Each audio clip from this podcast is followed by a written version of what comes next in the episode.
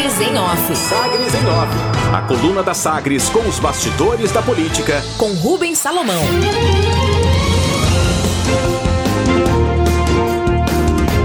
Iris Rezende mantém neutralidade sobre o desembarque em Goiânia, depois de ouvir Daniel Vilela e Rogério Cruz.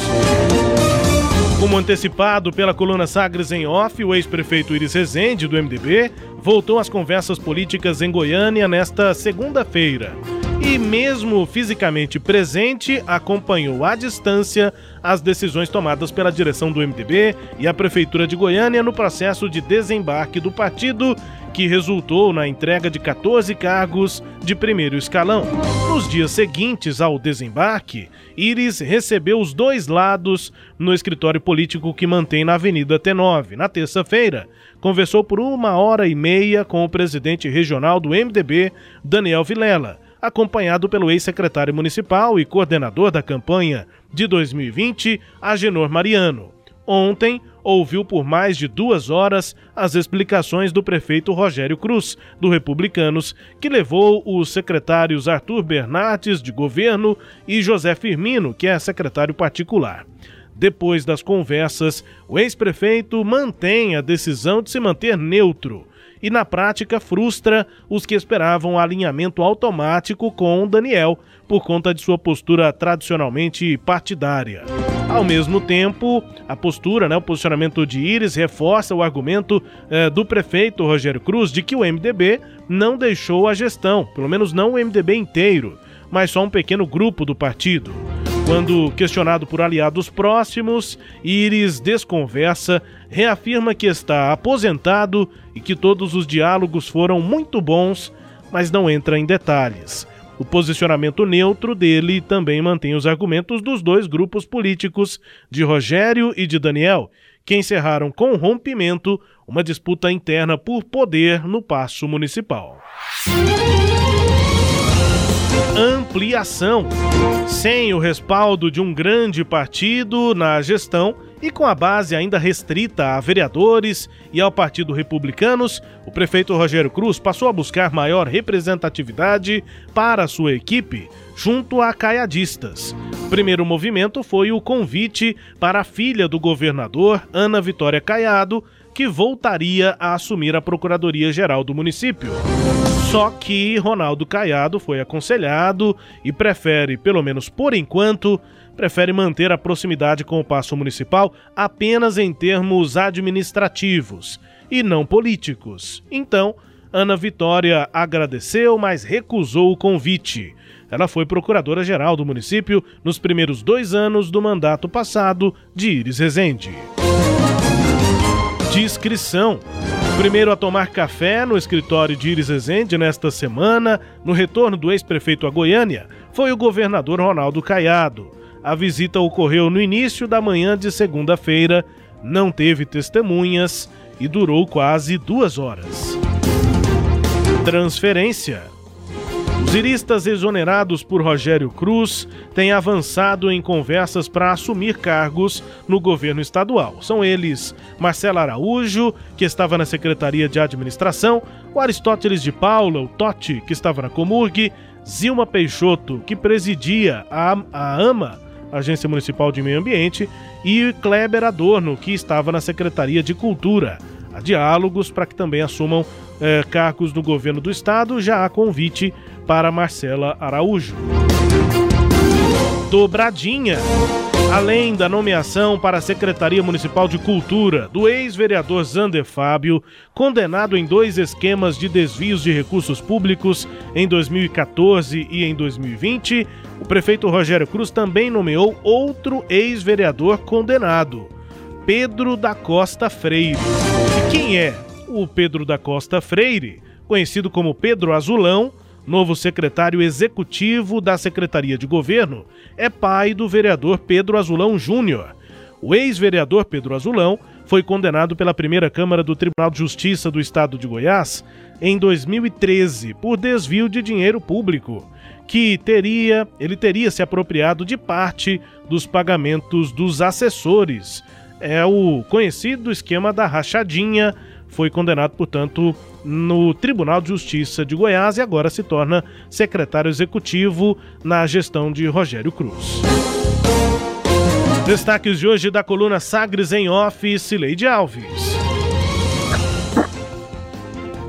Rubens, é, ontem eu conversei longamente com pessoas é, próximas aí do prefeito Iris Rezende e a, as observações que eu ouvi deles são de que o prefeito é, não, não está neutro, né? ele está fora da política, que são coisas distintas. Porque um político pode estar na política e não tomar posição diante de um fato, né? E ele pode não estar na política. Bom, por que, que eu estou dizendo isso? O prefeito Iris Rezende tem feito um esforço pessoal muito grande para se adaptar a uma vida sem política. Então, ele é, ficou na fazenda agora uma semana, veio, tem muitos, recebe muitos, é, muita solicitação de audiência. Essa semana ele recebeu todas essas pessoas que você acabou de é, informar e já manifestou interesse de voltar para a fazenda. Deve acontecer agora nos próximos dias. Pessoas que estão ligadas a ele entendem que é um, o processo dele de desligamento da política. Ele disse que ia se aposentar e ele está levando a sério esse é, processo de aposentadoria. Até eu perguntei o seguinte: 2002, quando ele perdeu a eleição para o Senado, Iris fez exatamente isso, né? Ele deixou a política sem anunciar a aposentadoria, a diferença foi essa na época, e foi para a Fazenda. E aí essa pessoa estava me dizendo, Leide, o, o Iris precisa muito é, de grandes desafios, né? Ele, ele é movido por grandes desafios. Então, naquela, naquele momento, foi que ele decidiu plantar soja. Foi um grande desafio que ele teve, que é um processo muito complicado você iniciar. Ele era é, pecuarista só, né? Então, foi quando ele começa a, a mudar, transformar a, a, economicamente a, fazenda dele, e aí o manteve preso lá por quase um ano. Então, ele cumpre esse desafio e aí se sentiu preparado para voltar para a política. Aí eu perguntei para a pessoa, escuta, então ele vai ficar na política, ele vai ficar lá na fazenda, né, desligando, fazendo esse mesmo processo que ele fez em 2002 para voltar depois para a política? Aí a pessoa me disse, olha, é, eu acho que agora é diferente, porque agora ele se propôs um, algo diferente, que é a aposentadoria. Então, como ele está muito focado nesse projeto de se aposentar, que eu não, não quero dizer que lá na frente ele não possa é, é, desistir desse foco né, e voltar para a política, mas como ele hoje está muito focado nisso, e o Iris ele é assim, quando ele decide uma coisa, ele tem muita convicção e, e faz aquilo com convicção, ele tem evitado se manifestar de qualquer assunto. Então, ele conversou com o Rogério, conversou com o Daniel, é, a conversa com o Ronaldo Caiado, ele garante que, que eles não trataram de assuntos políticos, que eu acho muito impossível, né? Duas horas de conversa. Mas o que todas as pessoas com as quais eu conversei me disseram é que ele está ouvindo muito e falando menos. E que uma coisa que ele que ele falou pro, na conversa com o, o Rogério, é, das poucas coisas que ele falou, primeiro ele sugeriu muita cautela ao prefeito, né, dizendo para ele que esse é um cargo muito importante e que ele precisa de cautela para exercer bem. E segundo, ele demonstrou alguma preocupação com as investigações que, que essa, essa decisão da prefeitura sugere né, e as implicações que ela sugere, que poderia ter havido irregularidade na gestão dele. Então, isso tomou o tempo dele nessa conversa e o prefeito garantiu que não, que não há é, essa, essa preocupação da prefeitura em, em investigar a gestão dele, é, disse que vai resolver essa questão de uma outra forma, deu, fez uma sinalização de que o, o asfalto de que essa suspensão vai cair, né, e vai cair mesmo, porque o próprio novo porque não faz sentido, o dinheiro vai vai está no, tá, tá no banco, a prefeitura corre risco de perder o dinheiro, né? Você não para uma obra dessa forma como a prefeitura parou. Então, o prefeito fez questão de deixar claro a ele que é, há uma, não é uma perseguição à gestão dele e fez questão de garantir que as obras da gestão dele vão ser cumpridas. O mesmo Romário Policarpo, que hoje é uma espécie de vice-prefeito né, da Câmara de Goiânia, é, porque a Câmara tem compartilhado as decisões com a Prefeitura, também foi nesse mesmo caminho, de garantir que não vai é, é, investigar a, a, gestão dele, que o objetivo não é desfazer a imagem dele. Então, eles tiveram muito esse cuidado é, nesse sentido de, de, de, dar uma satisfação para o prefeito em função desse processo político né, que, que ocorreu com a suspensão do contrato. A respeito dos secretários do prefeito, é, a gente é, vê que o, o, foco do, do prefeito é montar um, um, secretariado em parceria com a Câmara de Goiânia, não à toa. É, ex-vereadores estão assumindo cargos. Esses ex-vereadores são do grupo que elegeu Romário Policarpo. Havia lá atrás um compromisso é, com esses ex-vereadores que ajudaram na composição da eleição do Romário Policarpo, que eles seriam contemplados na administração, né? Então, esses ex-vereadores estão ganhando cargo nesse sentido, à exceção da Cristina Lopes, que ela não fez parte é, desse grupo, mas ela tem uma, ela também está assumindo um cargo na prefeitura, ela já foi nomeada secretária de, de Direitos Humanos, mas esses outros vereadores é, vão né, nesse sentido de fazer essa composição com a Câmara. E como é uma composição com a Câmara e o prefeito é, foi da Câmara e ele tem essa relação, não importa a história pregressa do vereador, né? E aí nós temos, temos essas escolhas que eu considero é, fora da casinha, digamos assim,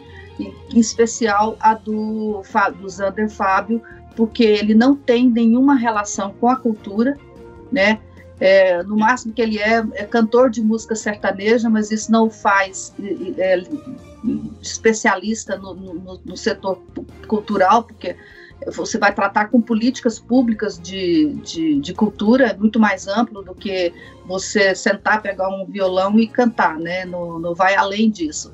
E o que é mais complicado é que é um vereador que já teve prisão preventiva decretada e depois foi ele conseguiu é, afastar né, a, a, prisão, que já ficou, foi afastado do mandato de vereador por seis meses por conta do envolvimento dele no escândalo de desvio de recursos de bilheteria do Mutirama e também do Parque Zoológico e já foi condenado num outro processo mais antigo é, de desvio de recursos também da Prefeitura de Goiânia. Então, ele já foi condenado em dois processos por desvio de recursos da Prefeitura de Goiânia, processos que ainda estão em, em, em recurso, né? não tem é, decisão definitiva, mas ele tem aí essa vida pregressa, como dizem no, no meio, é, no meio policial, o, o Rubens, ele já tem uma capivara grande, e, no entanto, isso não foi problema para ele ser nomeado secretário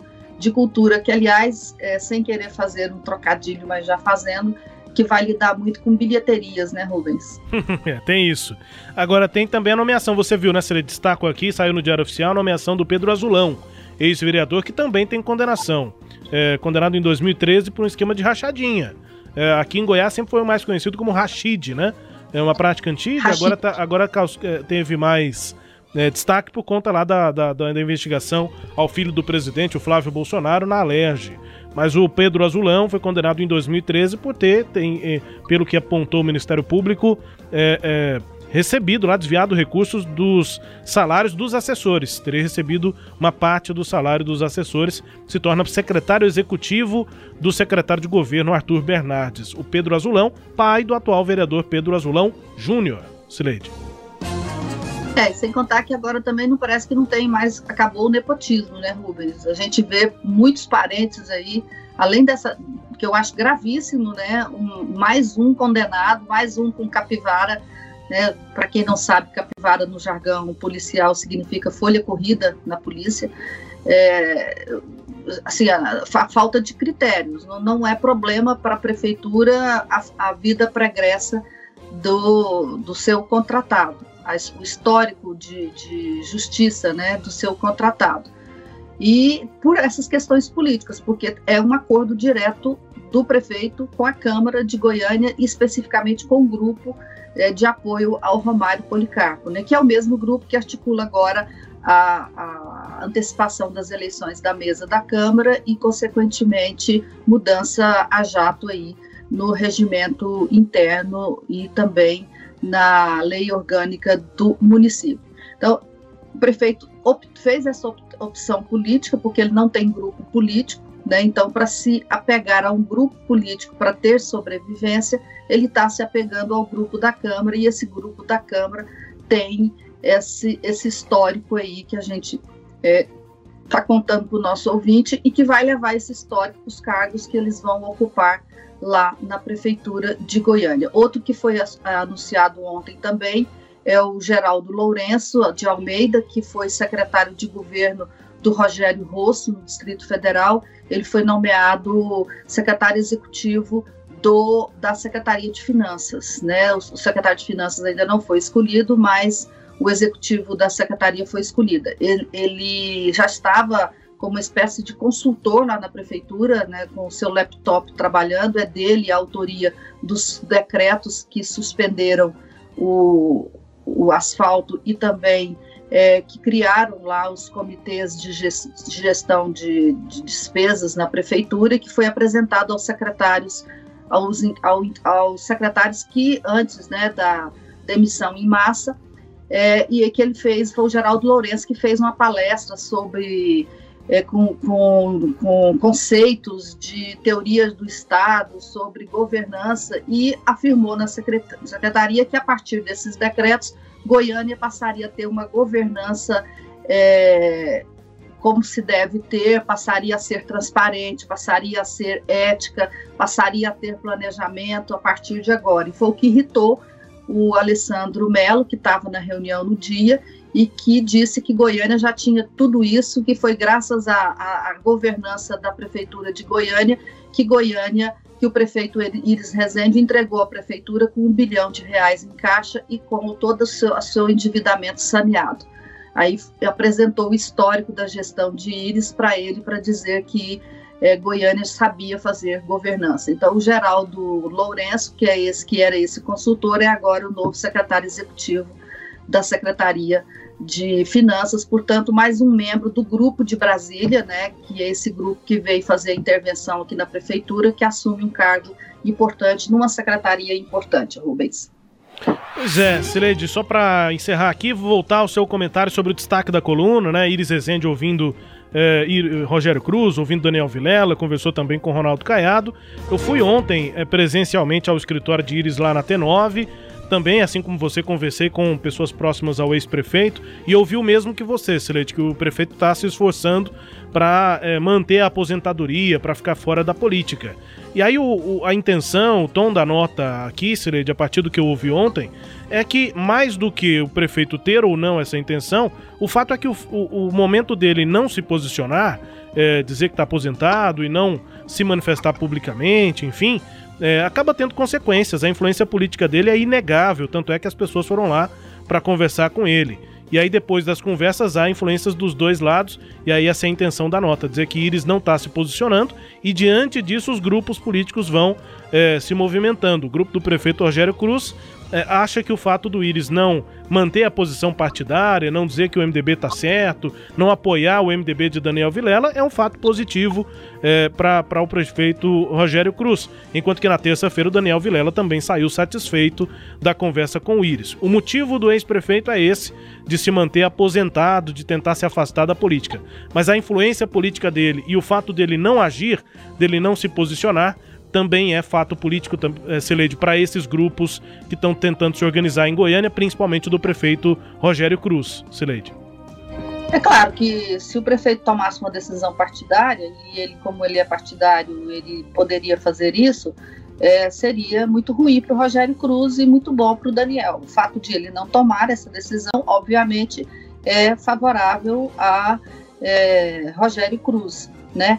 É, mas o, o, o, fato político que eu enxergo, Rubens, é o seguinte: a política goiana, pelo menos por enquanto, vai ter que se reacomodar sem íris. Né? Então, o grupo do Daniel Vilela vai ter que achar o seu, o seu, é, é, me, o seu lugar de atuação. O grupo do Rogério, idem, e o, prefe... e o governador Ronaldo Caiado está aí solto, olhando para os dois, né? Com uma expectativa de é, ter apoios, né? Mas eu acho que o fato também de a, a, filha do governador não aceitar ir para a administração do Rogério teria sido uma tacada de ouro. Né? Quem teve a ideia na prefeitura deve ter imaginado: nossa, essa aqui vai ser uma tacada de ouro. Nós vamos convidar a Ana Vitória e ela vem ao vir nós estamos dizendo que esse grupo aqui tem o apoio do governador e o, e o, o MDB está mais isolado ainda. Só que política todo mundo joga, né? O governador sabia que a filha dele indo para a secretaria, o que, que significava. Então ela, ele também falou: não, não vai. É, então isso também, isso também é, é, é um recado um ganha de um lado, o outro ganha de outro, e um perde de um lado, outro perde de outro. O fato é que está todo mundo jogando e ninguém querendo se comprometer nesse momento, Rubens.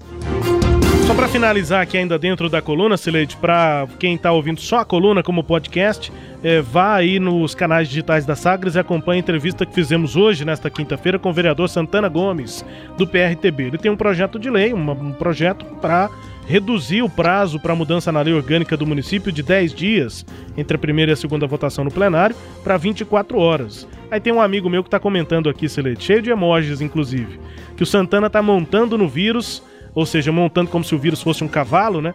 Tá montando no vírus para passar a boiada pela porteira, Celete. Basicamente, eu gostei da brincadeira aqui do amigo. Ele mandou o emoji do cavalinho, do vírus e de vários boizinhos passando, a boiada passando com o Santana diminuindo aí o, o, os dias. Eu fiz a comparação na entrevista. Se o ouvinte aqui do podcast da coluna tá boiando, acompanha a entrevista que fizemos com o Santana Gomes, mas é porque na Câmara Federal tem cinco sessões para ver a admissibilidade de PEC na CCJ, depois tem 40 sessões de uma comissão especial e só aí, se for aprovado na comissão especial, é que a PEC vai para o plenário. Na Assembleia Legislativa, 10 sessões ordinárias. Tem que se passar a partir da apresentação para quando a PEC começa mesmo a tramitar. Isso tudo para dar transparência, para dar publicidade aos projetos. E aí na Câmara, o vereador quer reduzir o prazo para na é, basicamente, como disse um amigo aqui, montando no vírus, ou seja, usando, usando a desculpa da urgência da pandemia para passar a boiada, Sileide. É boa, foi boa a construção da imagem, né? É porque realmente não se sustenta, né, Rubens, esse discurso de que a emergência requer a redução do prazo para votação uma, da lei orgânica. É, não, não requer, assim, a Câmara, como você bem lembrou, já aprovou que as, os temas relativos à Covid terão uma tramitação especial. Então, agora, você mudar uma lei para sempre, só com esse pretexto, é, é muito suspeito, sim.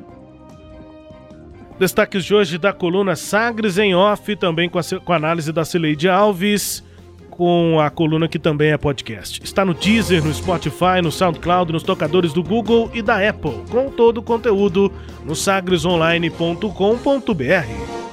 Sagres em Off. Sagres em Off.